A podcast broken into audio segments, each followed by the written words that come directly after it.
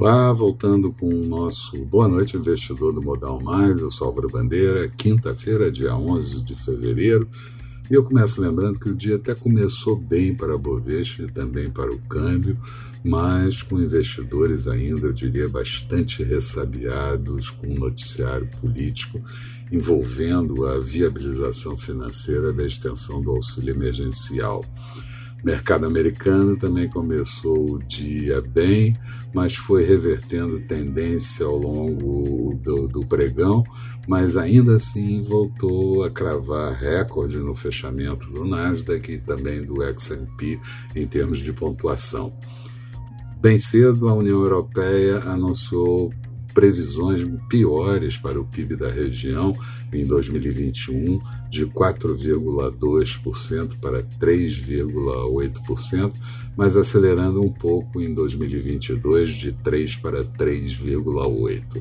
A região pode entrar em recessão técnica se o primeiro trimestre for negativo.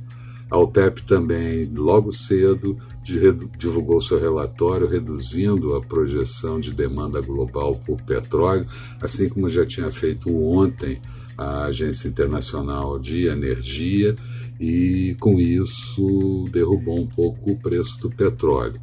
Mas também melhorou a expectativa de PIB global para 2021, subindo para 4,8% e a do Brasil também para 2,9% de alta em 2021.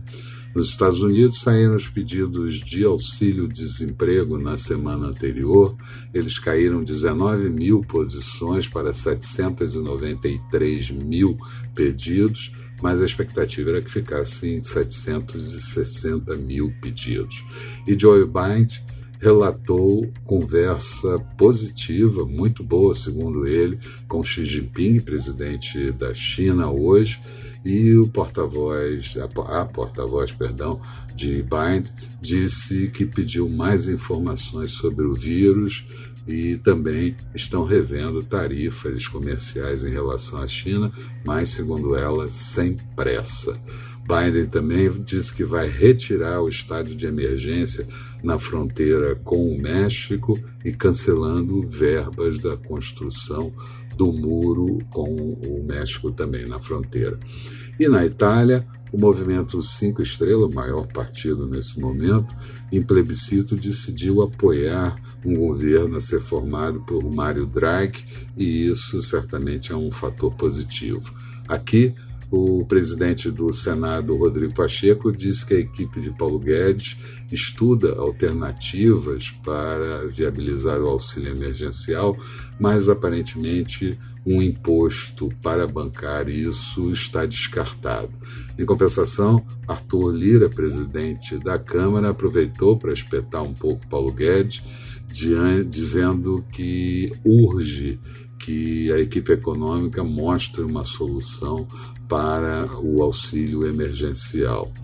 O IBGE também divulgou o volume de serviços prestados no mês de dezembro, uma queda de 0,2%, no ano de 2020, queda de 7,8%, e isso junto com as vendas no varejo fraca do mês de janeiro, junto com de dezembro, perdão, e a produção industrial agrega conotações negativas para o PIB do quarto trimestre.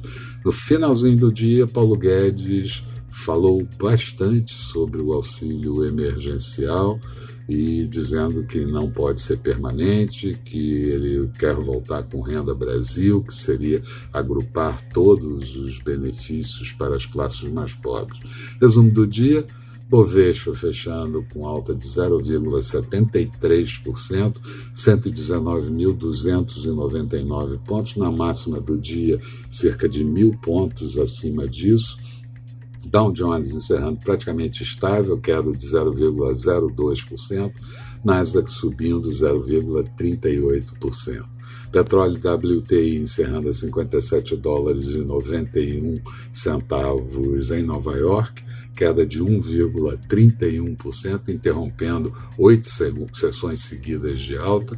Euro sendo negociado a 1,213 do dólar em alta e dólar por aqui a R$ 5,39, uma alta de 0,32%.